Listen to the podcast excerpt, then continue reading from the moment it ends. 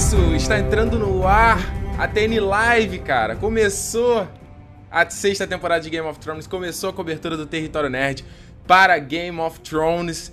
Essa é a TN, Live 60 e nesse, nesse, nesse vídeo aqui, nessa live, nesse papo de aproximadamente uma hora, a gente vai comentar aqui o primeiro episódio da sexta temporada de Game of Thrones, The Red Woman. Muito obrigado vocês também que estão me ouvindo aqui no áudio depois que ele fica disponível, né? Não só fica no vídeo, você pode ouvir depois a versão em áudio. Basta você assinar o feed do Território Nerd, você encontra o link na descrição do vídeo, tanto para você assinar no Android quanto no iPhone. Então você vai ser sempre atualizado, sempre receber o áudio uh, das, da TN, do TN Live e do Nerd Station também, que, né, né, que é o podcast do Território Nerd. Se você ainda não conhece, então assina para você ouvir, para você sempre atualizado. Me desculpa por eu ter começado super atrasado essa live aqui, tava combinado para 9 horas, estamos entrando no ar quase 10 e meia. Então, muito obrigado a todos vocês que vocês estavam aí esperando. Deu vários paus aqui, é a primeira vez que eu tô fazendo num outro sistema uh, de live, então uh, eu tô aprendendo ainda, mas os próximos já vai estar tá tudo em ordem. Então, na segunda-feira que vem, às 9 horas, prometo, vamos estar pontualmente aqui, correto? Então, olha só, tem um monte de coisa para comentar certo? Já falei do. Deixa eu ver aqui, eu até anotei, ó. Agora tem pauta, agora tem é, anotação, tem um monte de coisa. Agora é uma live diferente, vocês estão vendo que tá tudo bonitinho aqui, ó. Tem a timeline do que eu vou falar aqui, eu até apontando lá certo. Tem a timeline do que eu vou falar aqui na lateral, então você sabe que que, que a gente vai abordar aqui nesse programa, as redes sociais aqui embaixo, que é muito importante que você me siga aqui embaixo também, tá? As redes sociais pra gente bater papo aqui, vocês saberem as coisas que estão rolando. Ah, se eu não fizer algum vídeo, vocês sempre têm um, um, contato comigo lá, eu sempre respondo todo mundo. Correto? Ah, então, olha só, um último ponto, um último recado que eu quero dar para vocês, eu peço, eu peço a vocês o seguinte, nos comentários aqui, quando vocês vão colocando os comentários, tentem comentar e fazer perguntas relacionadas a, ao, ao tópico que eu tô abordando, entendeu? Não adianta perguntar coisa para frente que eu não vou ler, não vou responder agora. Eu quero tentar responder uma coisa parecida, próxima aqui ao assunto que a gente está falando, ok?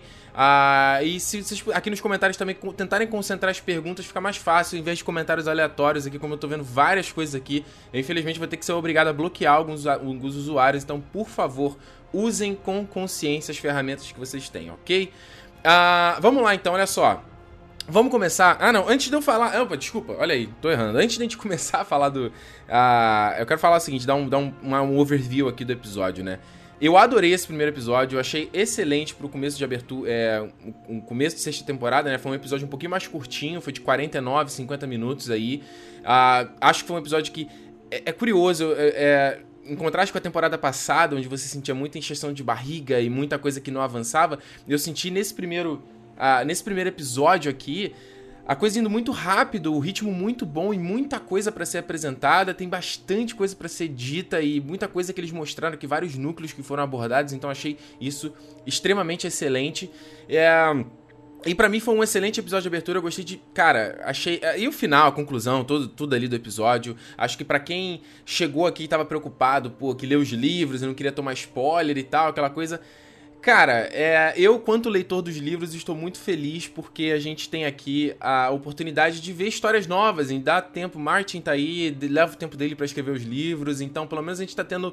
A gente tá sabendo de coisas aqui que os livros vão abordar no, abordar no futuro e vão abordar de outra, outra maneira também, então vai ser legal também. Pelo menos eu acho isso, certo? Uh, então, gostei bastante nesse episódio, daria uma nota 9,5, 9 para ele no máximo, assim, certo? Uh, vamos, olha só, antes só de começar a abordar os tópicos especificamente aqui, eu queria falar para vocês, como vocês podem ver o link aqui na lateral, do padrim.com.br barra território nerd. É uma nova ferramenta, uma nova maneira de você se tornar o meu padrinho, de você se tornar o meu patrocinador, de você se tornar um protetor do território. Uh, como muitos de vocês sabem, o Território Nerd é o meu único trabalho atualmente. Eu trabalho 100% nisso aqui. Produzo conteúdo. Eh, eh meu dia inteiro é voltado para produzir conteúdo aqui. Então, se você quiser patro me patrocinar para que eu continue trabalhando com isso, eu fique livre, uh, sem amarras de contrato de empresas que estão anunciando e eu possa ser mais livre para falar e abordar os assuntos que eu quiser. É, entra no padrim.com.br barra território nerd e patrocine. Me patrocine com o valor que você acha justo pro, pelo meu trabalho, ou o valor que você acha que, que não vai te impactar, nem nada disso, não vai ser pesado no, no seu orçamento, tá? É importante que não a intenção de um financiamento coletivo não é que cada pessoa dê uma grana muito alta, mas sim que as várias pessoas deem uma grana baixa e que mais pessoas possam participar e a gente possa fazer aqui a, a comunidade possa contribuir melhor. E a gente vai ter o nosso grupo no Facebook, onde eu posto sempre a previews e coisas do que eu estou fazendo aqui. Então, é, eu gostaria muito se vocês puderem e quiserem participar, serão muito bem-vindos, certo? Vamos começar então falando do primeiro núcleo. Vamos falar de, de Winterfell, dos Bolton e uh, de toda a parte ali do norte, né? A gente já começa é, mostrando ali os reflexos de toda aquela guerra, maneiro take logo inicial, né? aquela panorâmica ali de Winterfell, com os estandartes ali da Miranda, é, os estandartes da Miranda, os estandartes dos Bolton, muito, muito foda. E logo em seguida a gente já vê uh, o Ramsay descobrindo, né, o corpo da Miranda, que ela morreu lá na fuga ali do Theon e da Sansa, né? E aí o que eu acho mais curioso é, é, como esse personagem é doente, né? Como você vê ele, analisa, ele falando dela e as coisas que ele acha. É, quando que ela conheceu e como ele gostava dela e aquela coisa toda. E aí, para chegar no final, ele, ah, ok, é, vai enterrar ou vai queimar, que seja, ela é, é uma boa carne. É uma boa carne, então dê aos cães. Cara, o Ramsay é um puta vilão. Eu, eu fico muito na dúvida se o que, que eu acho mais foda, se é o o Ramsay ou o Joffrey, quem é o mais odiado, entendeu? Uh, vamos passar pro próximo aqui. Esse daí foi o, o confronto do Ramsay com o, o Bruce Bolton, né? Eu, o Bruce Bolton eu adoro também o personagem, adoro a interpretação do o ator, todo o retrato que ele dá desse personagem, ele é muito, muito, muito foda. E ele contando pro Ramsay, né, que ele se rebelou contra a coroa, porque vocês têm que, têm que pensar a questão do. O fato quando ele quis casar. Quando ele casou o Ramsay com a Sansa foi um ato de traição contra os Lannisters. Sendo que, num primeiro momento, é, ele e os Lannisters fizeram aquele acordo pro casamento vermelho e agora os Bolton traíram os, os, os Lannisters, fazendo um acordo com a casa Arryn, né? Que, a, que quem tá comandando a casa Arryn agora é o, o Mindinho. O Mindinho sequestrou, sequestrou, né? Fugiu lá com a Sansa e aí arranjou esse casamento para que ele tenha a chave do norte, né? Sendo que a gente for lembrar, a Sansa ainda é casada com o Tyrion. Então, olha a bagunça. E é o mais louco ele falando assim: você acha que tem enfrentado o exército do, dos Stannis, todo moribundo aqui, foi enfrentar os Lannisters, um puta exército, acha que vai ser a mesma coisa, né? Sendo que mal pensa, mal sabe ele que, que a merda que tá acontecendo com os. Uh, os Lannisters também lá no sul, né? Tá todo mundo na merda, certo? E aí, só voltando aqui nesse momento, aliás, o ponto onde o Bruce Bolton fala a respeito da que ele fala que você ferrou, né? Você ferrou em relação ao, ao Theon, você ferrou em relação a Sansa, e agora é, a, a, questão é a seguinte: como é que a gente vai resolver essa situação? E ele fala logo da questão de que ele não tem herdeiro, não tem nada disso. Ele é legitimado um Bolton, né? Ele não é mais um bastardo, mas ele lembrou ali, o Bruce Bolton lembrou de que ele tem um filho ali na, na no ventre da Valda Gorda, né? Da Walda Gorda que ele, que, que ele chama. Ah, então, assim, eu acredito que nessa temporada aí vai, em algum momento, é capaz do Ramsay matar o Alda Gorda, matar o, o, filho que ela tiver na barriga e talvez até matar o Bruce Bolton, hein? E virar logo aí o senhor de, dos Bolton e tal, líder dos Bolton. Acho que ia ser, ia ser foda, hein? Ah, aqui o Tunicão Oliver até fala: o Ramsay é um canalha, provavelmente vai matar o pai dele depois. Aí, ó, tá vendo? é bem possível mesmo. E dando sequência, a gente vê a, a Sansa e o Theon fu fugindo ali. E, e é muito. É, assim, a, a, o que eu achei fascinante desse episódio foi a questão de produção. Assim, enquanto você vê como tá lindo a série, como tá lindo, tão, tão lindo uh, os cenários, toda a composição, a fotografia, tá tudo maravilhoso. E como ele. A fotografia de, do norte mudou pra caramba, né? Se você for pegar lá o. Uh, na primeira temporada, era, era bem menos azulado a fotografia da, as cores que eles usavam ali pro norte. Então agora tá bem azulado, bem para mostrar que o, o, o, norte tá chegando e tudo mais. E aí. Uh, ele, eles dois na merda, assim. O Theon ia morrer em breve e a Sansa não ia escapar muito longe. Até que eles são, acabam sendo resgatados pela, pela Brienne, né? E eu achei. Cara, achei maravilhoso toda essa composição, todo esse cenário e nossa, sério, é digno de filme isso, sim. Tomara que eles mantenham esse alto nível até o resto da temporada, porque pô, só deixa Game of Thrones num nível de produção altíssimo. E aí, a gente tem a Brienne, então, mais uma vez oferecendo os serviços, né? Então chegou e, pô, e aí? Agora você vai aceitar meu juramento, né? Lembra que ela fez esse juramento na quinta temporada e a Sansa lá tava com o Mindinho e, ah, fala sério, vai, vai, vai se fuder. E ela e agora? Agora tu aceita, sua escrota? então, achei demais a luta e a Brienne fodona dando porrada em geral. Até o Podrick que entrou na, na porrada ali, deu porrada dos malucos também. E aqui estão levando aqui, ó, o Albert Forte levantou a, a, a, ideia aqui. Alguém mais reparou que os cachorros dos Boltons simplesmente sumiram após a chegada da Brienne? Cara, se bobear, eles tomaram, se assustaram, né? Saíram correndo. Aquela puta da, um monte de batalha ali, nego se batendo, os cavalos loucos, eles saíram correndo, se bobear. Foi isso que aconteceu. E aí, eu até acho legal dessa cena a, a Sansa com a Brienne, né? Ela, tipo, não sabendo como falar os votos e tal. E, tipo, o que, que eu digo agora? E aí o Podrick que ajuda ela. Achei bem legal essa cena. E aí o ponto é, o que, pra onde eles vão agora, né? O que, que vai acontecer com esses personagens? A minha especulação, ok? Eu mostro pra vocês essa cena aqui, um, que é do trailer, é do segundo trailer, onde você vê a Sansa toda arrumadinha e tal. E se você reparar, tem aqui uma insígnia, né? A, ali da, do traje da Sansa, que para mim é da casa Mormon, que são a casa dos ursos. E eu imagino então que assim, talvez eles possam tentar ir para as Ilhas de Ferro, né, onde tem lá o, o, a família, né, os os Greyjoy, que vai ter vai, o tio, o pai do Greyjoy, o pai do Theon Greyjoy vai falecer nessa temporada, então eles vão eleger aí um novo rei, a coisa toda. Então é capaz de, eu não sei, eles tentarem para lá no primeiro momento, mas P, por essa imagem aqui, é bem possível de que eles devem ir para as ilhas, é, a Bear Island, né, a Ilha dos Ursos, que é a, o local da casa Mormon. Até porque se a gente for ver no mapa, você consegue ver aí que o Winterfell e a Bear Island eles são bem próximos, entendeu? É bem possível que esse, esse local onde eles estejam agora é esse Deepwood Moat, né? É onde é uma, floresta onde eles estão nesse momento. Então é capaz de eles irem pra, pra Bear Island mesmo, tá até mais próximo. E aí a gente vai conhecer outros personagens. Até porque eles parecem, aparecem também nos livros. Uh, porque o grande lance, da, acho que do quinto livro, mais, mais do que do quarto, é essas famílias nortenhas se unindo contra os Bolton, entendeu? Então, como já existe aí essa ideia de que a, a grande batalha dessa do, do, nono episódio dessa, dessa temporada vai ser aí dos nortes contra os Bolton e tudo mais, então é bem possível aí que a gente vai ver a família dos Mormon também, outras famílias, de repente vai que eles fazem uma reunião ali de várias famílias do norte, eu acho que ia ser bem, bem legal. A, a Miriam Will, é, aqui tá contando que mudaram o estúdio de dublagem do Game of Thrones. Sacanagem, mudou totalmente a experiência.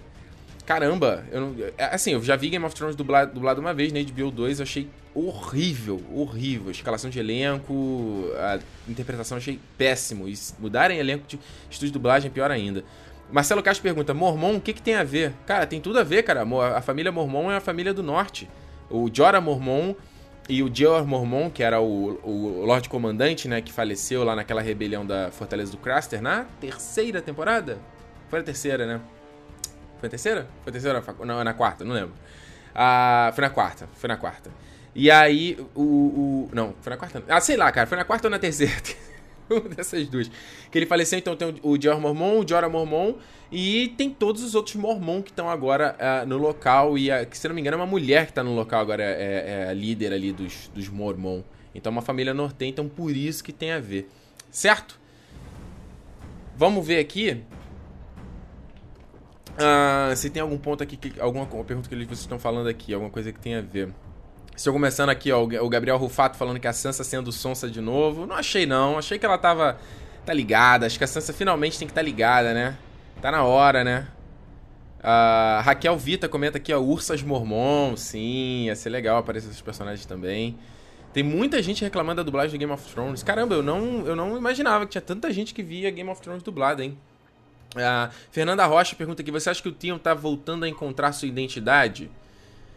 Sim, acho que sim. Já na, na, no final da quinta temporada já meio que foi isso, né? Aquele fato ali dele dele salvar a Sansa meio que já foi isso, assim, dele recuperar um pouco de quem, quem ele é. Eu não gosto, né? Eu já até falei isso no meu review do, da, da, quinta temporada e da quarta, acho que também falei isso.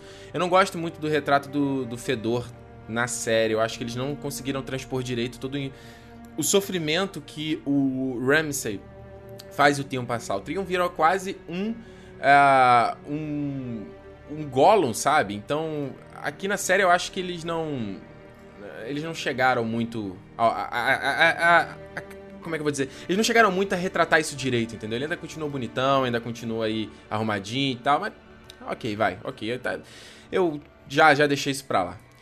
Então olha só, é vamos passar aqui pra frente. Deixa eu ver, que só tem mais uma pergunta aqui, ó. Deixa eu ver. Uh, Clay Capist... Capist... O Clay Capist... Eita, nós. Clay Capistrano Filho. Será que a Sansa não irá para Castelo Negro, então? Eu acho que não. Acho que não. Alguém, de repente, vai bater no ouvido dela ali. Talvez a, a Brienne saiba de alguma coisa de que ir pra lá não vai ser... Não vai ser a melhor coisa, a melhor decisão para a Sansa, não. Eles têm que reunir as famílias nortenhas e tal.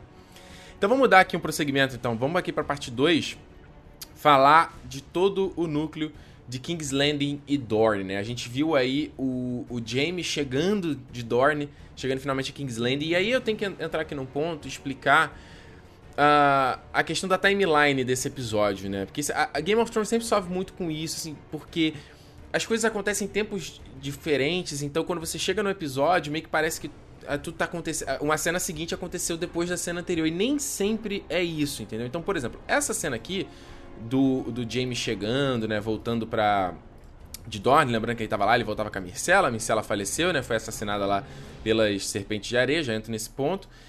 E aí você pega desse, desse aspecto, né? Que a Cersei já tá com o cabelinho maior, já tá mais comprido, desde que ela fez a, a Walk of Shame, né? E a própria viagem do Jaime de Dorne até, o, até King's Landing. É um, é um longo caminho. Então, sendo que, sendo que você pegar a parte do Castelo Negro, a parte lá da Patrulha da Noite, já meio que é, é, continua exatamente no final da quinta temporada, né? Então são as timelines meio que não estão correndo uh, no mesmo momento. Talvez isso possa confundir algumas pessoas. Então, a gente viu a Cersei de volta aí. E adorei esse, esse, esse, vestido dela, esse traje. Nossa, muito, muito bacana. E aí, eu queria pegar esse takezinho ali da gente vendo o Robert Forte, né? O Montanha, versão zumbi. Maluco caça ali atrás dela. Nossa, eu tô doido pra ver o que que essa mulher vai fazer com esse porra desse personagem. E o que eu mais gosto é como ela vem toda felizinha, achando que ela vai voltar a ver a filha dela, porque lembra quanto ela ficou triste na segunda temporada, quando Tyrion maquinou aquilo tudo pra mandar a Myrcella pra Dorne, né, pra fazer um acordo e trazer os Dorne mais pra próximo e tal. E aí Uh, ela achando que ia rever a filha, né? Depois que o Joffrey, que era o queridinho dela, faleceu. O Tommen já não tá mais muito ali na, na asa dela. E aí é muito louco quando a cara dela vai mudando a expressão, né? A câmera vai se aproximando e a expressão dela vai mudando, ela vai ficando mais, tipo, caraca, deu alguma merda. E o Jamie, né, tá com a cara de, porra, de velório, tem um manto, um vulto coberto, né, atrás dela. Então, eu gostei muito desse retrato, gostei muito dessa mudança de expressão que a Lena Headey vai fazendo nessa cena. E aí, a gente pega aqui o Jamie, né? Que é um ponto que eu queria abordar nessa. A, nesse. nessa parte aqui do episódio. Porque, mais uma vez, além do cenário, né? Eu, tenho que falar isso porque tá lindo, tá fantástico o que eles estão fazendo. Parece que eles mudaram a câmera, mudaram a lente, alguma coisa assim, tá muito. alta produção. Será que o Jamie vai ir pro lado negro?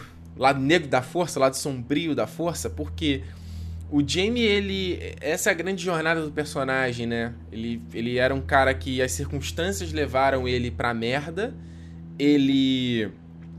Ficou, foi pro lado bem depois que ele sofreu todo aquele trauma de perder a mão, e aí teve contato com a Brienne, que mostrou um outro lado para ele do que é ser um espadachim, o lado da honra. E a impressão de que, eu, que eu tenho, inclusive até por conta da, da, das temporadas anteriores, que o fato dele estar tá próximo da Cersei contamina ele, entendeu? É, é um veneno para ele.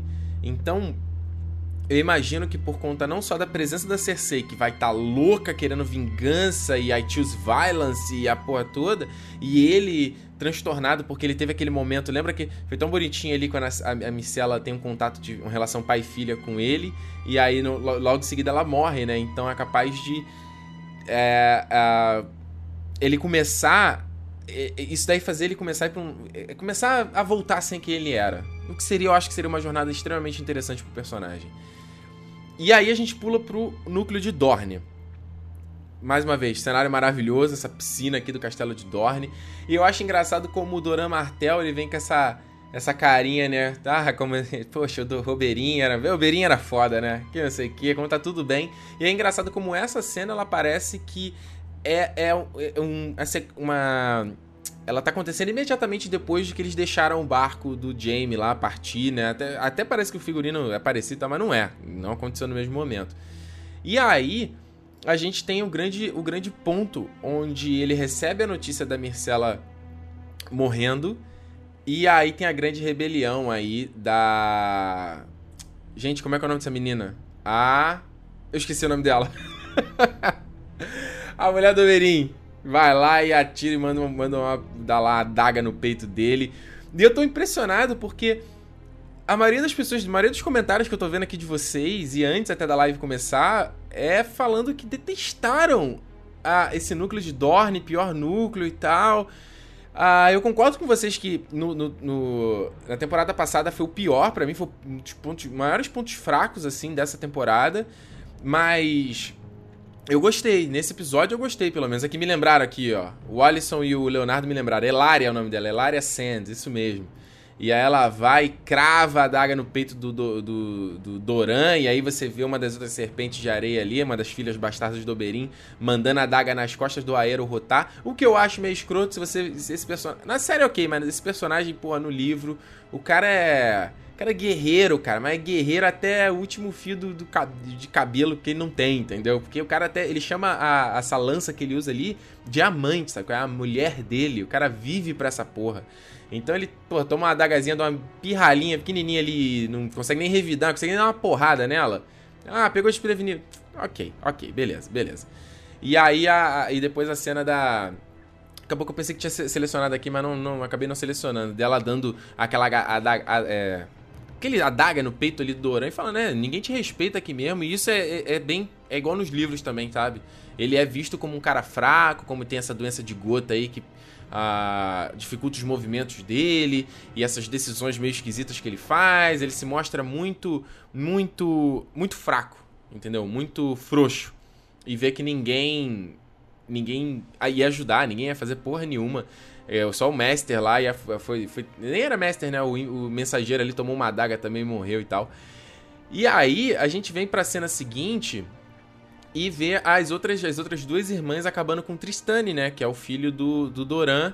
E, caraca, o cara toma uma adaga ali no, no nariz, agora. Foi sinistra essa cena, sinistra. E eu, eu, por que que... Eu vi que vocês, estão falando que odiaram e tal, mas, pô, eu gostei, cara. Eu gostei até porque o essas serpentes de areia foram muito escrotinhas no, na, na, temporada anterior, muito frouxinhas, muito. Sabe? Elas não deram, não deram uma ideia de fodonas. E, e, nesse episódio eu senti que elas tiveram um ar de fodona em acabar com essa galera. E aí, acaba que agora é, é o, grande, é o grande lance, né? Qual vai ser? Porque agora Dorne não tem mais regente, né? Não tem o Doran, o Oberyn já morreu também, e aí é o que o. O, o, a Hilária falou, né? Agora nós que vamos domar isso aqui e Faço votos, hein? Acho que acho que vai ser, acho que vai ser interessante. Deixa eu ver aqui, deixa eu ver se tem alguma pergunta aqui, algum, algum ponto interessante aqui que vocês estão falando. Ah, vocês realmente detestaram, falando que é faquinha de pão. Vamos ver. Daenerys aqui, o Alex Alves. Daenerys vai fazer aliança com a Elária e vai conquistar o Westeros. É uma ideia, é uma ideia. Isso é uma coisa também dos livros. O existia um acordo de Dorne, existia um acordo de casamento do Viserys com uma das. Uh, com quem era mesmo? O Viserys ia casar. Uma, ah, ia casar com uma Cariane Martel, que é a filha que não apareceu no, na série. A outra filha do, do Oberyn, do Oberyn, do Doran, que é foda pra caramba. É filha do Doran ou do Oberyn?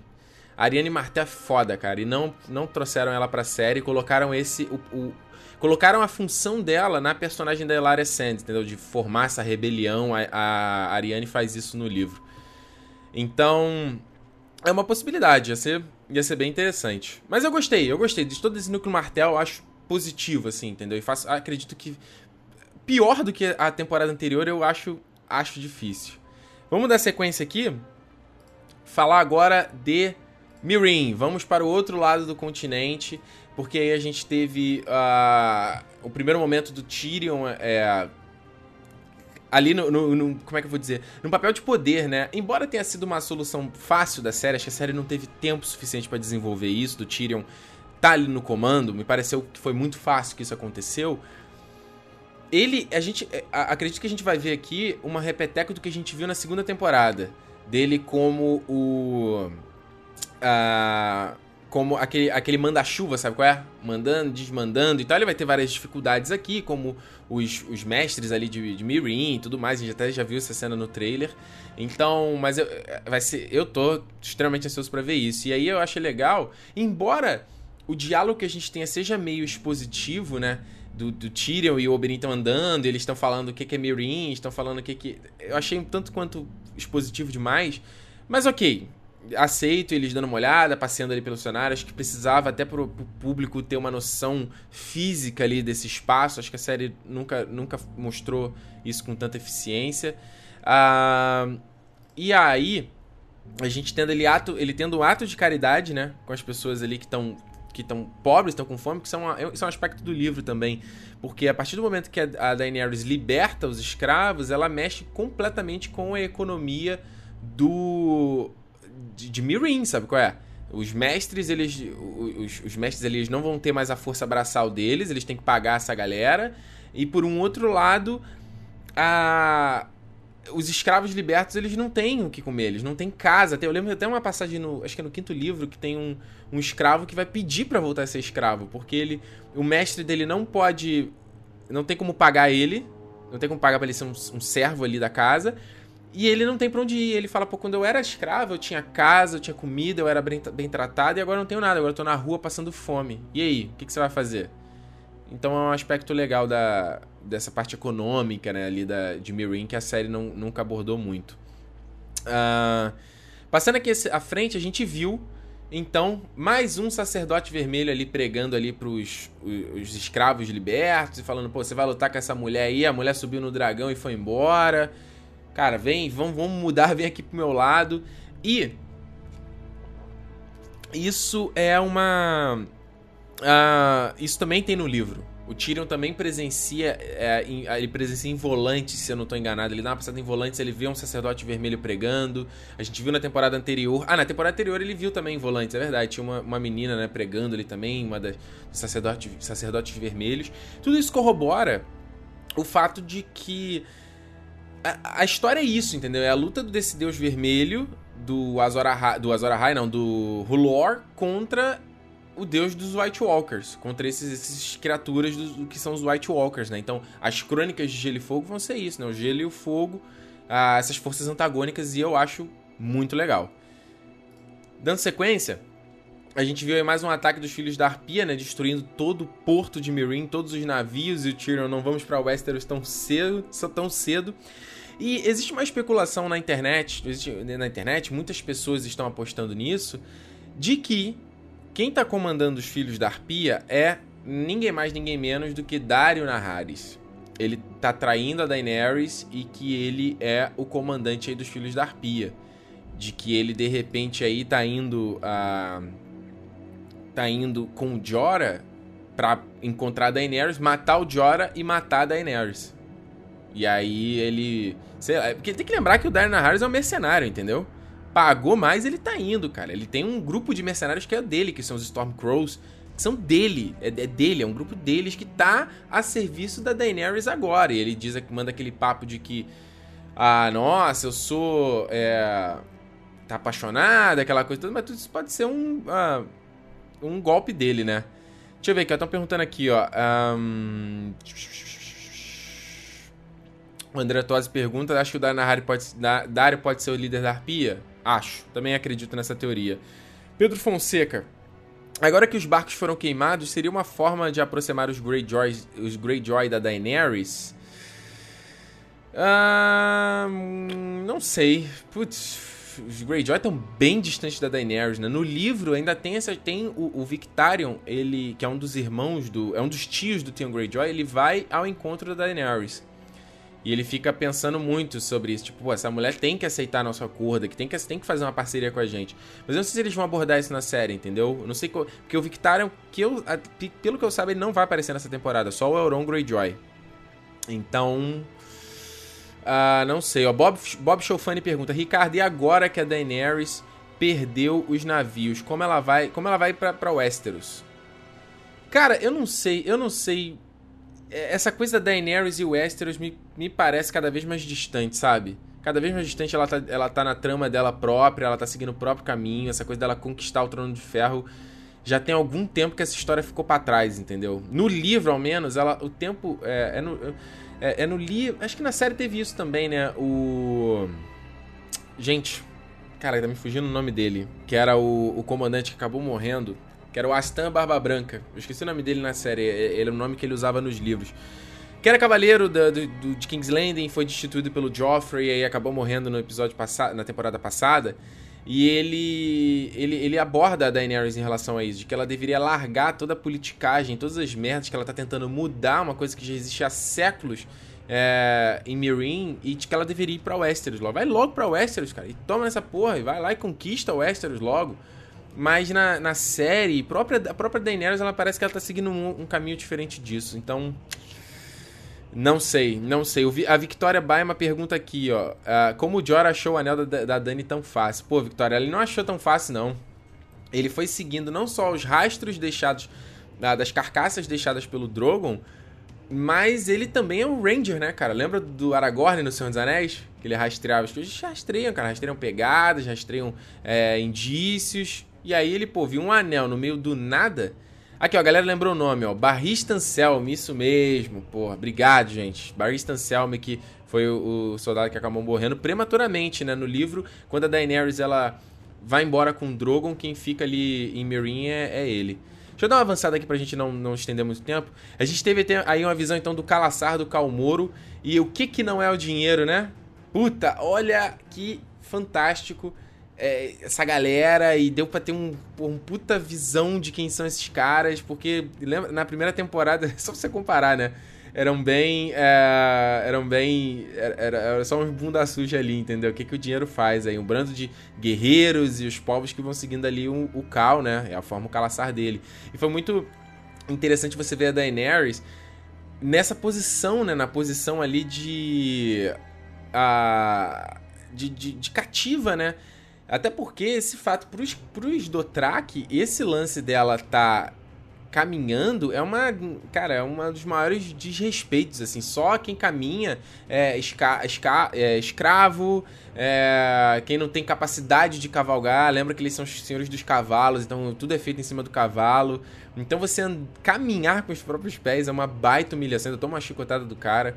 Mas é interessante como ela não deixa se abater, né? Como é o contraste da personagem em relação a, a primeira temporada. Lembra que na primeira temporada eles fizeram isso com, com dois personagens, né? O cara que tentou envenenar a Daenerys e o, o Viserys, acho que eles fizeram isso também, do Viserys cavalgar, é, caminhar. É uma puta humilhação. E aí, a gente chega ela encontrando o Cal Moro, que é o, um, um, outro Cal, né? Um outro líder desse. E no livro é diferente. No livro é, um, é outro personagem que é o Cal Jaco.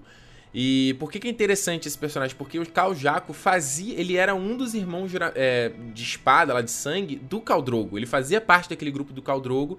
E aí, no primeiro momento que o Khal Drogo ficou doente e caiu do cavalo, ele foi um dos primeiros, assim, a sair fora. E. Ah, não quero saber dessa porra, eu não vou seguir um líder fraco, os, os Dothraki só seguem os fortes. Então eles não iam, eles não iam seguir um frouxo como o Khal Drogo que estava doente. E aí é o seguinte, assim, sobre essa cena, eu até. não, não, não, me incomoda demais ela, acho até interessante ali aquela piadinha que ele fala que, pô, ver, um, ver uma, mulher nua pela primeira vez é uma das melhores maravilhas do mundo, e os caras falam, porra, não, é montar, é domar um cavalo selvagem, é conquistar não sei o quê. Então tem, tem um humorzinho ali que eu achei legal, e as mulheres falam corta a cabeça dela, torna os personagens mais tridimensionais, mas fica toda essa essa coisa e ele, ah, eu vou dormir com você, ou isso aqui, pra depois ela falar, ah, eu era Calice do Caldrogo. Ele, tudo bem, então corta aqui o seu o seu a, as suas amarras e tá tudo bem. E aí o que acontece agora é que a, a Daenerys vai ser levada para a vez do Track, né? Que era aquele o local sagrado dos Stark. Dos Stark. Nossa, eu li aqui de Stark nos comentários e viajei dos, dos Stark, do, do Dothraki. Né? Lembra na primeira temporada a gente viu isso, que era aquele lugar dos, dos cavalos. Então eles é o local onde não todos os caos eles não entram em briga, né? Eles não derramam sangue. Ali é um lugar meio neutro. E todas as calices de caos que já morreram, elas são levadas para lá. Pra uh, Doskalim, tô confundindo o nome, Doskalim. Que é, é um local sagrado onde toda. Quem já foi calice vai para lá e vai passar o resto da vida lá, entendeu? Vai viver para sempre lá. Imagina Daenerys agora voltando a ser cativa. Olha a merda. Carlos Eduardo, a tradição dos Dothraki usar sombra no olho, cara, eles usam por causa da. Do, como eles andam em campo aberto, cara, a sombra no olho ela, ela dá uma aliviada do sol. Os egípcios não usavam isso também, os sírios também não usavam isso. Ah, deixa eu ver se tem mais alguma pergunta aqui interessante. O Anderson, ele não sabia que ela era a calice do, do Drogo? Então, ah, não, ele não sabia, né? Mas o que é estranho é ela, ela falar que era calice ele. Tudo bem, eu acredito que você era Calice. Tudo bem que ela falou ali no idioma deles e tudo mais, né? Mas mesmo assim, tudo bem, tudo bem. A gente aceita, a gente aceita. É... Deixa eu ver aqui quem fala mais aqui. Um... Pessoal, eu falei pra vocês perguntarem em relação ao bloco que eu tô falando, gente. Vocês estão fazendo pergunta de coisas aleatórias, de coisas de outros momentos que eu não tenho como ver, é, ver agora, entendeu? Uh, olha aqui, a Fernanda Rocha. Você acha que o Tyrion, tendo esse contato com os dragões, vai conseguir montar em um e se tornar a segunda cabeça do dragão? Essa é um grande, uma grande teoria, né? Do Game of Thrones. De que o grande, a, a, o grande final são três dragões, um para Daenerys, um pro Tyrion e um pro Jon Snow. Eu acho muito final feliz, sabe? Muito yay, todo mundo em cima dos dragões, yeah, vamos todos à batalha. Mas eu tô, eu tô bem, interessante, bem interessado para ver como, como, vai ser o contato com o Tyrion com aqueles do, outros dois dragões. No livro, ele é extremamente fascinado pelos dragões, ele leu pra caramba sobre eles, ele achava os, os, é, os Targaryen e a galera de Valyria, porra, uma, tinha uma baita admiração. Falava, porra, é, é muito. Tem uma passagem então que é excelente que ele fala assim.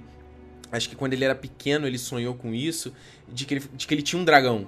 E aí ele falou assim, porque ele tendo um dragão, ele estaria acima de todo mundo. E não ia fazer diferença se ele fosse um anão, entendeu? Porque ele, ele iria voar e tal.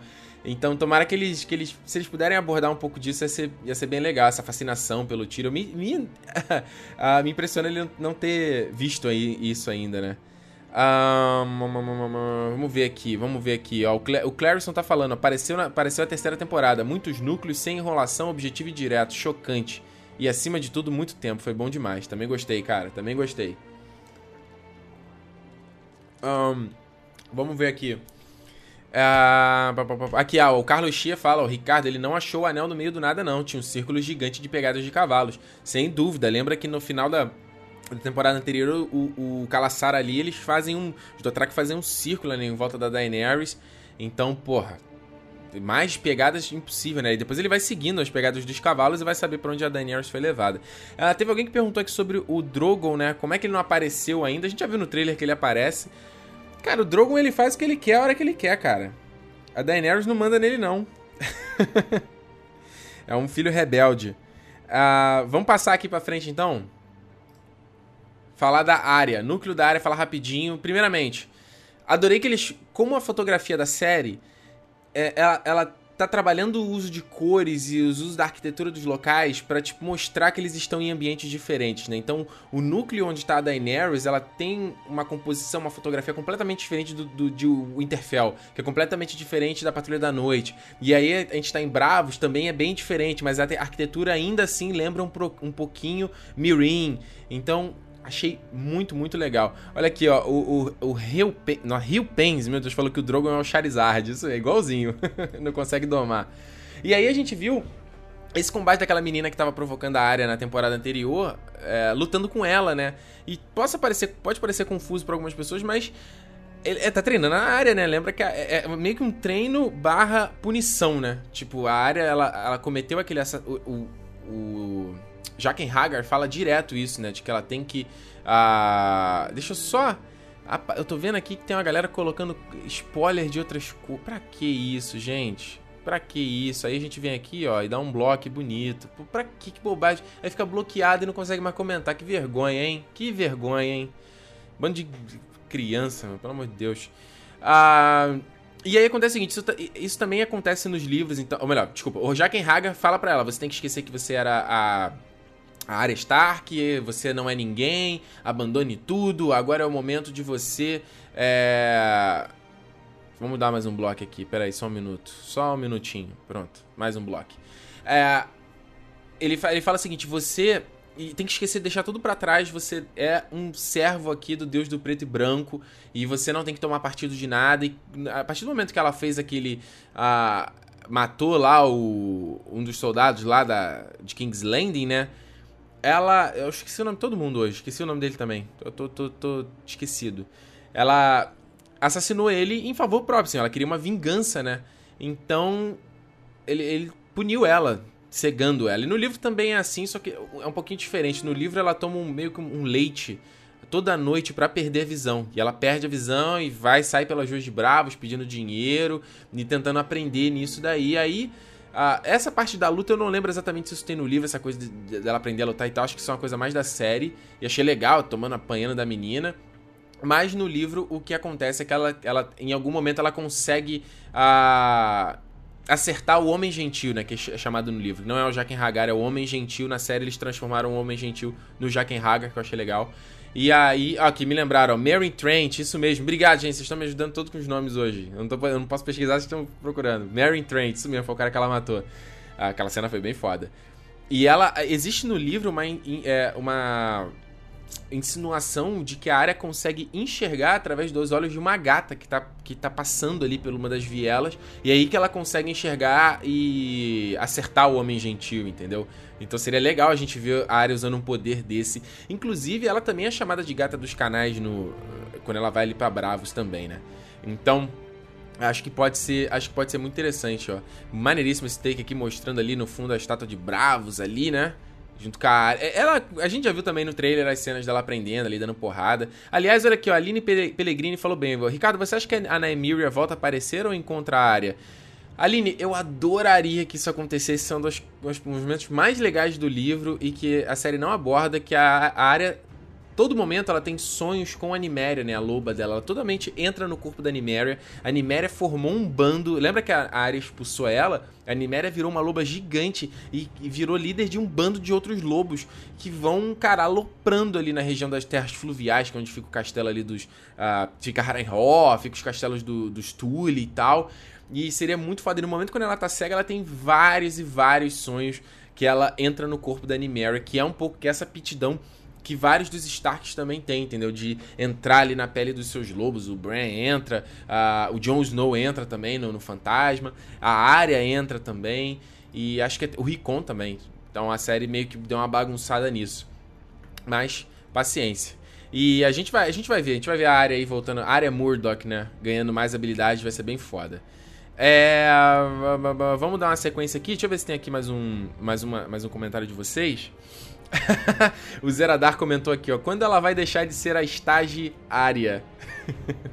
boa, boa, boa, boa, boa. Alex Brito, seria, fora na, seria foda na Emiri aparecendo com a Matilha. Putz, seria muito foda. Mas isso é uma coisa que eu, que eu fico chateado com a série, né? Dela não. É não mostrar muitos lobos, né? O fantasma que apareceu nessa, nesse episódio, mas são algumas cenas e é meio estranha a computação gráfica, né? Porque ele é bem computação gráfica, eles não, eles não recriam o, o lobo em computação gráfica como são os dragões, né? Eles capturam a lobos no fundo verde, aí aumentam um pouco eles, fazem aquela mudança da cor dos olhos e tal. Uh, é uma pena, né? É uma pena. Leonardo Dixo pergunta aqui, ó, tem gente que acredita que o Jaqen é o Círio Forel, professor de dança. Será? Leonardo, sim, isso é uma teoria do, dos livros do Game of Thrones de que o Círio Forel, né? É... What do we say to the God of Death? Not today. que ele não morreu, a gente não viu ele morrendo, né? Ele simplesmente, a área simplesmente foi, então muitas pessoas acreditam que ele não, ele não morreu e de que ele trocou de, de rosto, entendeu? Uma hora ele virou Jaqen Haggard, aí ele aparece num outro momento no quarto livro, e aí depois ele aparece em outro momento é, em, em, vários outros pontos. Muita gente acredita que a morte do pai do Theon foi cometida por esse personagem também, esse Círio Forel barra Jaqen Haggard. Eu não sei, acho que a série não vai abordar esse, essa coisa não, entendeu? Acho que seria... A, talvez seria um pouco enrolado para explicar assim, de uma forma geral, no tempo da série. Dando sequência, vamos agora então para a última parte aqui, Deixa eu só ver aqui, ó. A gente tá aí numa média de 750 pessoas online. Muito obrigado a todos vocês que estão online, estão me acompanhando aqui. Vamos Cara, é fantástico. Terceiro, terceiro ano, não, quarto ano já fazendo lives de Game of Thrones, cara. Muito, muito legal. E vamos aqui pro último bloco.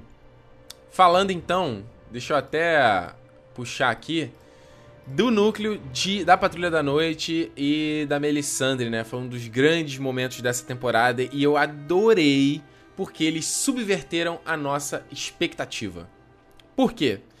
Olha, vou chegar até lá. Primeiro, o take inicial, que a gente já tinha visto no trailer também, mas gostei demais da câmera sobrevoando, chegando em Castelo Negro, chegando, chegando, chegando, chegando, chegando, e aí se aproxima do rosto ali do Jon Snow. Só fazer uma pausa. Pessoal reclamando aqui que é spoiler do livro. Gente, é não, não é exatamente spoiler, cara. Os livros e as séries estão indo por caminhos, caminhos, é, caminhos completamente diferentes, cara. Completamente diferentes, assim. Ah, se você tá lendo o livro, assim, eu, eu, sinto muito, eu tento não abordar muitos aspectos dos livros, mas ah, eu quero comentar e quero fazer um comparativo. Tem muitas pessoas que gostam desses comparativos para entender quais são as diferenças. Ah, dá uma acelerada na sua leitura aí. é... Mas tá, voltando aqui. E aí achei demais, depois pegando ele na cara do, do Jon Snow. Então, gente, Jon Snow morreu. A gente ficou durante todo esse ano aí, pô, Jon Snow não morreu, ele, ah, não foi não, enganaram a gente. E aí o trailer, não, he's dead. Cara, Jon Snow morreu. E legal a atitude da série. Uh, isso também acontece nos livros, já contei também, mas nos livros os caminhos são um pouco diferentes. Já contei isso em outro. Eu contei isso uh, no meu livro, de, no meu vídeo de review da, da quinta temporada, tá? Dá uma olhada aí, procura aqui no canal pra, pra ver esse review que eu falei sobre esse futuro do Jon Snow, pra não entrar aqui e enrolar aqui o, vídeo, o tempo do vídeo, tá? E aí, a gente teve a, a, a Melisandre vendo o corpo do Jon Snow, ela mais uma vez desolada, lembrando que ela voltou pro. Foi lá para Castelo Negro é, desolada depois do que ela viu com o Stannis, de tudo que ela viu do Stannis estava é, errado. E eu achei legal esse pro arco da personagem, de tipo, toda a fé dela é colocada em questão e tudo que ela viu, tudo que ela acreditou, você é o Lord of Light, você é o Azor Ahai, você é o guerreiro do, do Hulor, e você vai vai liderar esse exército, ela estava completamente errada e é legal esses arcos de personagens onde a fé é, a fé vai é, é como é que eu vou dizer? É colocado em questão, né? Aqui o pessoal falou alguma coisa. Tem muita gente perguntando aqui, ó. Fabrício Ribeiro foi um deles, ó. A marca da neve significa algo? É, cara, isso foi impressionante. Assim, a marca da neve me pareceu aquele símbolo do Rorschach, né? Que é aqueles, aqueles padrões que você tenta ver alguma coisa. Ah, cara, assim, eu não vou enganar que vocês falam, gente, eu vi alguma coisa. Eu não vi nada, tá? Eu, você, se você forçar a barra, você consegue ver uma, uma, um lobo, você consegue ver um dragão, mas eu, eu, se falar que eu vi alguma coisa, eu não vi, tá? E aí ela dá aquela olhada ferida do Jon Snow e ainda fala que viu ele nas chamas. Ah, eu até, até peguei ela no aqui que ela fala, ó, eu vi nas chamas. Opa, perdi, peraí. Eu vi. Ai, caceta. Pera aqui. Eu vi nas chamas lutando em Winterfell. E aí, essa especulação da Batalha dos, é, Batalha dos Bastardos, se não tô enganado, Batalha dos Cinco Reinos, alguma coisa assim, que vai ser o, o nono episódio. Muita gente especulou de que o Jon Snow vai estar nessa batalha, né? Então imagina que louco, a Melisandre consegue ressuscitar ele por alguma forma, ele volta à vida e vai para essa batalha. Aliás, lembrando que nesta sexta temporada foi confirmada que teremos o retorno do Thoros of Myr. Lembra o Thoros of Myr? O, o, aquele outro sacerdote beberrão que trouxe a volta ao Beric Dondarrion, excelente personagem ele vai voltar nessa temporada. Muita gente está especulando. Tem vocês aqui nos comentários estão especulando sobre Lady Stoneheart também. Uh, sosseguem, sosseguem, sosseguem, sosseguem. É... Felipe Lourenço, fala aí, Felipe. Pergunta aqui, Ricardo, você acha que não vão reviver o Jon Snow nos primeiros episódios? Então, Felipe, isso é um ponto que a, o episódio subverteu, porque a gente achou que esse episódio, até o nome, The Red Woman, seria Melisandre voltando, ressuscitando ali o Jon Snow e botando tudo pra fuder. E, cara, não foi isso. E agora a gente não sabe quando isso vai acontecer. Acho que seria legal eles sustentar esse mistério. Eles estão fazendo muito bem esse negócio. vamos, vamos avançar aqui. E aí, o Alistair Tony ali manipulando, fazendo aquele, aquele contato com a Patrulha da Noite. É curioso, porque eu nunca, eu, nenhum momento tinha parado para pensar nisso. De tipo, pô, o que, que o Alistair Thorne vai fazer, entendeu? Qual é o argumento que ele vai usar? E, tipo, é legal ele falando, ó, foi eu que matei mesmo, esse cara tá acabando com os fundamentos da Patrulha da Noite, e é isso aí, eu sou fiel à Patrulha da Noite. E é curioso porque isso é, é muito. Tá, tá, muito no cerne do Game of Thrones, essa coisa do. Uh, do. o bem e mal são pontos de vista, entendeu? Então, por um, um dado momento você acha que a Melisandre é uma filha da puta, uma bruxa sinistra, e no momento ela faz alguma coisa, você, ah, ok. Aí você, o Jamie faz uma parada, é um filho da puta, você quer, no momento ele muda a coisa, ah, ok. Aí, aí você vê o Alistair Tony aqui, não sei o que, ah, e aí você, bom, ok, eu entendo a motivação que ele, eu entendo o pensamento dele, isso é muito, muito George R. R. Martin, muito, muito, muito. e aí, ó, um vislumbre do, do fantasma, excelente termos visto aí ele de novo, cheirando ali o Jon Snow, rosnando pra galera. Ah, eu, eu já falei, no livro eu acredito que o Jon Snow incorpora no corpo dele mesmo, no livro. Na série eu acho que eles não vão por esse caminho. Embora muita gente tenha comentado que. Vocês comentando aí, eu tô no comentário, não vai ter golpe do Lord Commander. não vai ter golpe, isso aí. Ah, eu vi, até me perguntaram no Twitter, desculpa, esqueci seu nome, falou: Pô, Ricardo, a teoria de que o, John, que o Jon Snow incorpora no lobo dele caiu por terra. Não acho. No livro é bem diferente, existem muitos fundamentos para que isso aconteça. E, mas na série eu não acho, mais uma vez, já disse várias vezes, não acho que eles vão fazer isso, tá? Ah, dando sequência, o, vemos aí o Davos. O, o, eu gostei muito do. Adoro, adoro o Liam, Liam, é, Liam Cunningham, que faz o Davos. Gostei dele nesse episódio, ele fazendo ali a razão, né? Ele não tem mais ninguém para quem servir, para onde que eu vou. E ele sabe que se ele ceder ao que o Alistair Thorne tá falando, ó, sai daí, vai estar tá tudo bem, te dou provisão e tal. Dá provisão, cara. Patrulha da noite não tem nem comida, vai, vai dar provisão pro, pra ele ir e seguir viagem. Então ele sabe que vai dar merda. E é legal uma passagem, também anotei que ele fala aqui, ó. Vocês não são os únicos que devem a vida ao Jon Snow. E se você não se ligou, pelo menos para mim, ficou claro de que ele tá falando dos selvagens. Então ele vai pedir uma colaboração aí do Tormund, né? Que era, tinha uma certa amizade ali com o Jon Snow. Tem o Um Undar Um, que é o gigante. Uh, que o Jon Snow, ele. No livro, o Jon Snow salve, ele fica ali na Patrulha da Noite também, ele começa a aprender a linguagem dos homens e tal. E aí é capaz deles usarem isso como uma arma também para salvar essa galera. Gostei muito, gostei muito do Davos nesse, nesse episódio. E aí, a gente veio pro grande momento. Grande momento. E é, antes de eu chegar já falar desse grande momento, eu até peço para vocês que se, se, daqui a pouco, se já quiserem começar a mandar algumas perguntas pra gente fechar aqui o programa, vão mandando umas perguntas gerais sobre o episódio, que eu vou tentar pegar uma ou outra aqui para responder, ok? Ah, deixa eu tomar, tomar uma água. Um, vamos ver aqui. O a né? Adorei esse final do episódio. A personagem olhando ali no espelho e você sempre acha que ela vai fazer alguma mandinga ou vai contactar alguém, alguma coisa assim. E aí a gente vê ela se despindo, né? Que é o que essa personagem mais faz nessa série. E o mais foda é ela revelando esse visual assustador. E, cara, eu achei sensacional, sensacional, sensacional, porque isso dá um background a, a, a, personagem, deixa a personagem muito mais interessante, tem tudo a ver com a jornada dela. E aí eu queria dizer, eu queria, eu queria uh, abordar uns pontos com vocês. O primeiro, eu, algumas pessoas vieram me perguntar, que não tinham entendido, uh, o que, que tinha acontecido ali, o que, que foi aquilo ali, o que, que foi isso aqui. Então, assim, para algumas pessoas pode ter ficado claro, para outras pessoas não ficaram, ficaram claros. Isso daqui é a verdadeira face da Melisandre. A Melisandre ela usa o encantamento para uh, ter aquele visual sedutor, bonitona, e que ela vai conseguir dominar os homens e as mulheres. E eu acho isso tão foda, porque isso cria uma jornada com a personagem dela em toda a série. Uma coisa que a gente pode. Eu já devo ter reclamado isso em outros episódios, que é tipo, porra, é. Toda hora ela tem que aparecer pelada, toda hora ela tá é, conquistando alguém, toda hora ela tá seduzindo alguém. É, e isso é, é, é, o, é, o, background da personagem, entendeu? Ela usa esse encantamento para seduzir e é foda. Isso tem tudo a ver com histórias de bruxas clássicas. É, e o mais curioso é que tem uma passagem aqui do, do quinto livro que ele fala o seguinte: ó, a, a Melisandre tem um capítulo do ponto de vista dela, tá? No quinto livro. E ele fala o seguinte: ó, Melisandre praticara sua arte por anos, é, por anos além da conta e pagara o seu preço. Então isso já dá aí um, um ponto de que ela já tá há algum tempo, né? Usando. Ela é uma coisa meio. Sabe, sabe o que, me lembrou? O Sif no Game of Thrones, né? Tipo, ela é, é, usou tanto ali esse, essa magia que isso começou a consumir ela. Então, ela tanto pode estar com esse visual envelhecido porque a magia consumiu, ou simplesmente porque ela é velha, entendeu? Ela já tá, sei lá, há anos, há 100 anos, 400 anos aí servindo ao, ao Rulor. E no livro tem algumas passagens onde a Melisandre ela sempre se parece ela parece muito mais lembrar das coisas do passado e, tipo, da história antiga. Ela se lembra de quando ela foi vendida como escrava pra, pro, pra, fé dos sete, é, pra fé dos sete, não, né? Pra... Eu escrevi aqui? Não, não escrevi. Que ela era... Na, na, na seita, né, do Rulor, ela foi, ela foi... Ela era uma escrava que ela se chamava Melanie, né? Então...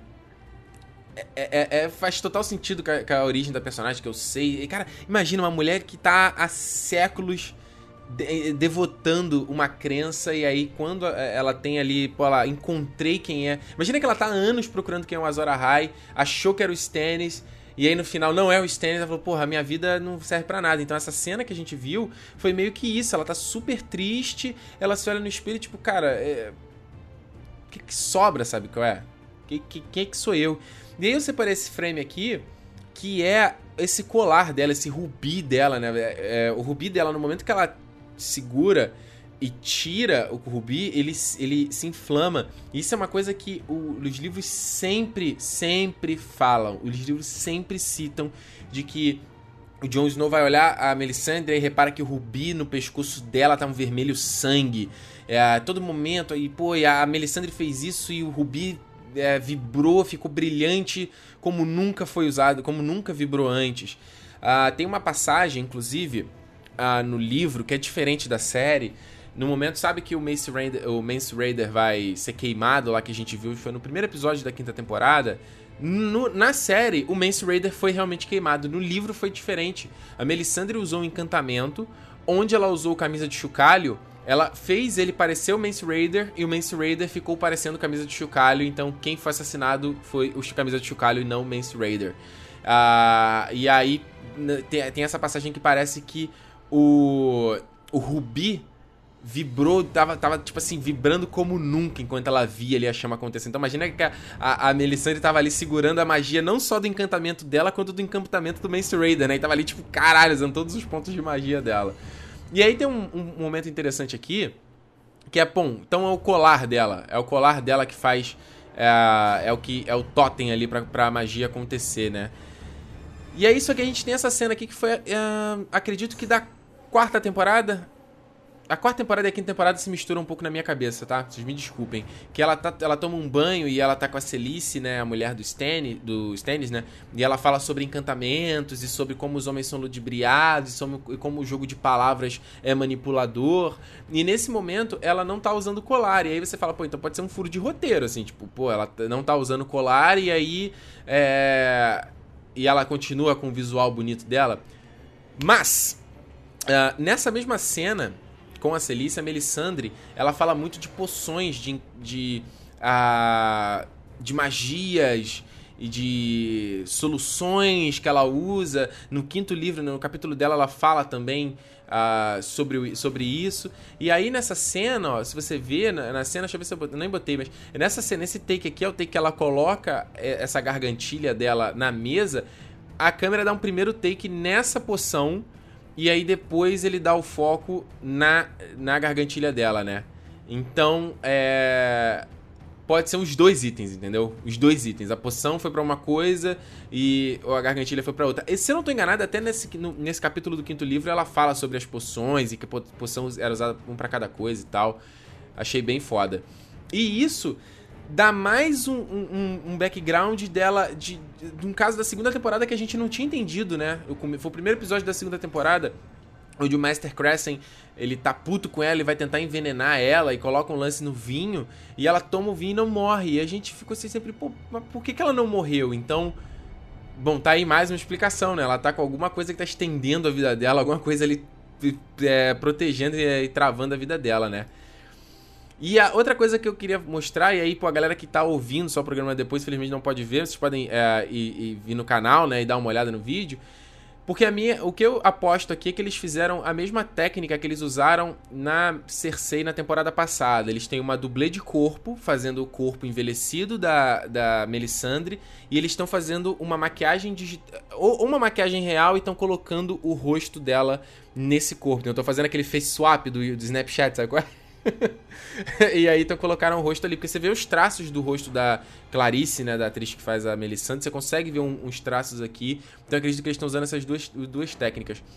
Aqui eu tinha separado só uma imagem de Ashai, né, que tem no, na, no The World of Ice and Fire, que é a enciclopédia do Game of Thrones, que é o reino, da, o local das sombras aí, né, onde, onde veio a Melisandre, de onde ela aprendeu esse, toda essa seita e se devotou aí ao Rulor. E é isso, adorei, adorei essa conclusão da personagem. Cara, terminou o episódio assim, puta que foda. E foi legal que o David Benioff e o D.B. Wise, eles falaram no Inside Game of Thrones, né? Que é um, é um programa ali onde eles... É, é um tipo um making off ali, debatendo as soluções. É, que eles falaram que isso daí foi uma... Isso vem do Martin. Ele contou que ela era isso. Ele contou que a Melisandre tinha esse encantamento. O que tem tudo a ver, tudo, tem tudo a ver com bruxa, né? Essa coisa assim. Então, é bem, bem legal. É, deixa eu ver aqui, se eu ver se tem perguntas de vocês aqui. Mandem umas perguntas rapidinho pra gente, pra gente encerrar aqui o programa. A gente já tá aqui um pouquinho, já quase que uma hora de programa. É, vamos ver aqui, ó. Matheus Malagueta. Ricardo, você acha que a área voltará ao Westeros nessa temporada? Hum, eu aposto que sim. Se eu for pra escolher um lado, eu vou apostar que sim. Os produtores eles já disseram que é, o Game of Thrones foi renovado para a sétima temporada, então é, existe um papo aí de que Game of Thrones deve ter só mais mais 13, 13 episódios? É isso? 13 ou 16 episódios, alguma coisa assim. Então parece que não tem nada fechado, nada decidido, mas de que a sétima temporada vai ser um pouquinho mais curta e de que a, a oitava vai ser mais curtinha ainda, vai ser tipo, uns 8 episódios ou menos, e vai ser tipo, pra encerrar realmente a história, entendeu? Então, o palco do, do, do confronto, do, do, ápice final é Westeros, né? Eu não imagino isso acontecendo em nenhum outro lugar. Imagina a área voltando fodaça pra Westeros. Ia ser muito, muito louco. Deixa eu ver aqui. Um, ah, pá, pá, pá, é, o ah, boa pergunta aqui, ó. O Flak HD pergunta: Ricardo, tu acha que a Melisandre pode dar a, pode ser a mesma bruxa que falou as paradas pra Cersei novinha? Não, não. São duas, são, são duas personagens diferentes, né? A Meg the Frog é outra personagem. Cersei tava fazendo. A Melisandre tava fazendo outra coisa quando a Cersei era mais jovem. O reino é muito grande, né? Existem muitas bruxas por aí. Um, deixa eu ver aqui, vamos ver mais uma pergunta. Elano, Ricardo, você achou estranho o episódio ter apenas 49 minutos ao invés de uma hora como nas outras temporadas? Elano, ah, me chamou a atenção, mas eu não achei ruim não, tá? Acho que... Ah, acho legal ter isso. É melhor um episódio com mais enxuto e que vá um ritmo bom do que um episódio enrolado, entendeu? O House of Cards fez isso também essa quarta temporada e foi excelente, sabe? Dá um ritmo muito bom pra série. Uh, putz, eu perdi aqui uma pergunta, uma pergunta legal aqui. Aqui, ó, o Daniel Oliveira. Ricardo, seria foda. Não, não, não, não, não, nessa não, nessa não, nessa não, nessa não. Ah, não. eu vou ler, tá. Seria foda se o Jon Snow fosse cremado e renascesse do fogo igual a Daenerys. Imagina que épico. Algumas pessoas acreditam que os Targaryen são imortais ao fogo, tá? Mas não, isso não é verdade, não. Os Targaryen, tem, teve Targaryen que já morreu queimado, cara. Gustavo Camargo. Ricardo, você acha que a Melisandre, a Melisandre pode ter passado um resto de vida pro Jon Snow? Não acho que ela fez, mas acho que isso poderia fazer, tá?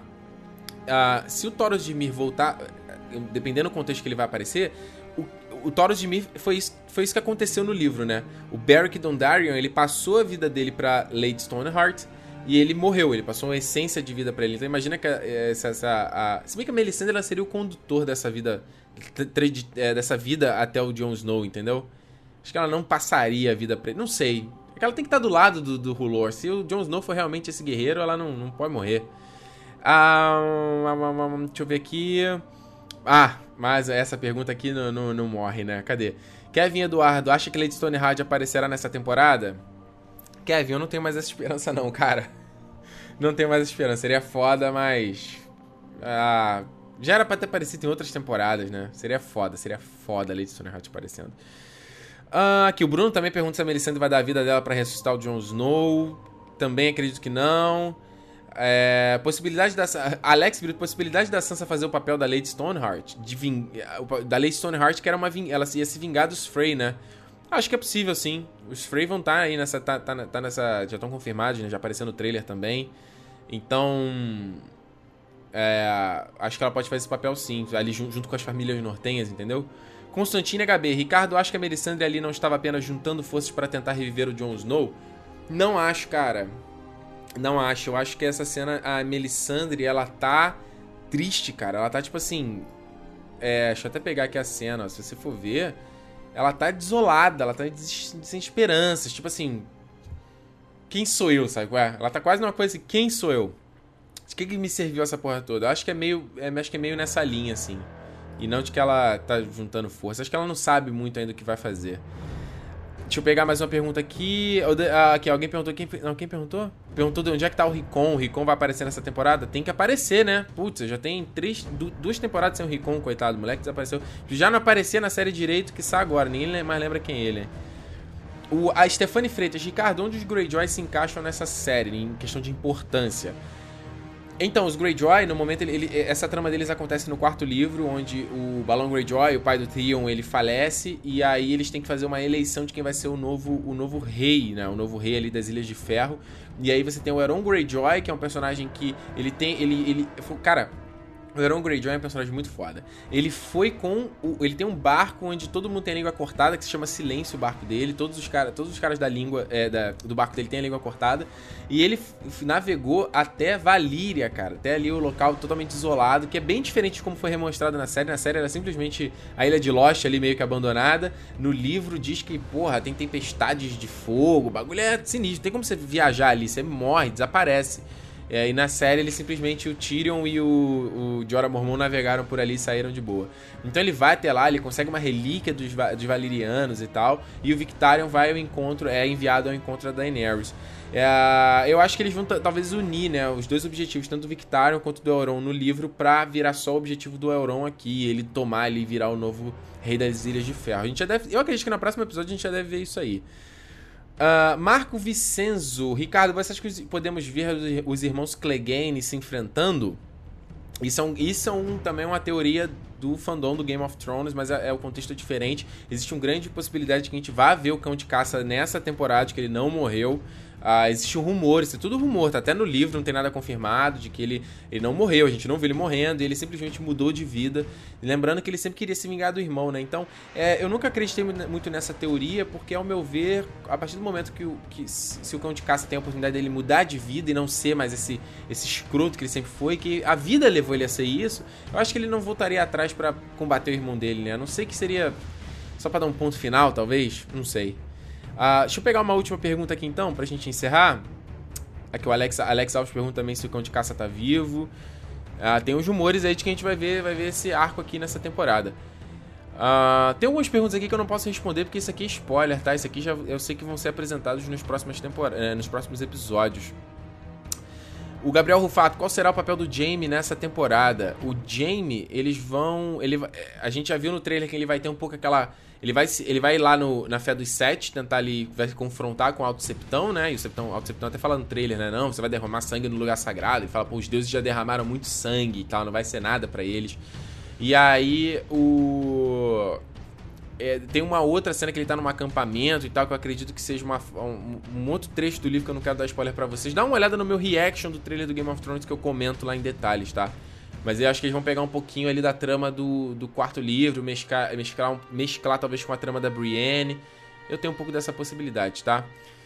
Ah, deixa eu pegar uma última pergunta. Uma última pergunta, uma última pergunta. Última pergunta, hein? Deixa eu ver aqui. Última pergunta, última pergunta, gente. Pessoal perguntando do Gendry. Gendry desapareceu, coitado. É... Ok, vou fechar com esse aqui. Ó. Marcelo Calil pergunta qual foi o menor, melhor look, núcleo do primeiro episódio. Marcelo, para mim, o melhor, melhor núcleo do primeiro episódio foi a Patrulha da Noite e a Melisandre. Foi foda. Cara, essa revelação eu gostei demais. Mas eu também gostei do, do núcleo de Dorne. Eu acho que eles se redimiram um pouquinho daquela cagada que foi na quinta temporada. Achei que foi. Cara, a quinta temporada foi tão ruim. Eu acho a temporada tão ruim. E eu senti ali que eles deram uma, é, uma certa melhorada nos personagens e tal. Achei, achei interessante, gostei, gostei. Mas o melhor para mim foi o núcleo ali da Patrulha da Noite. Da noite.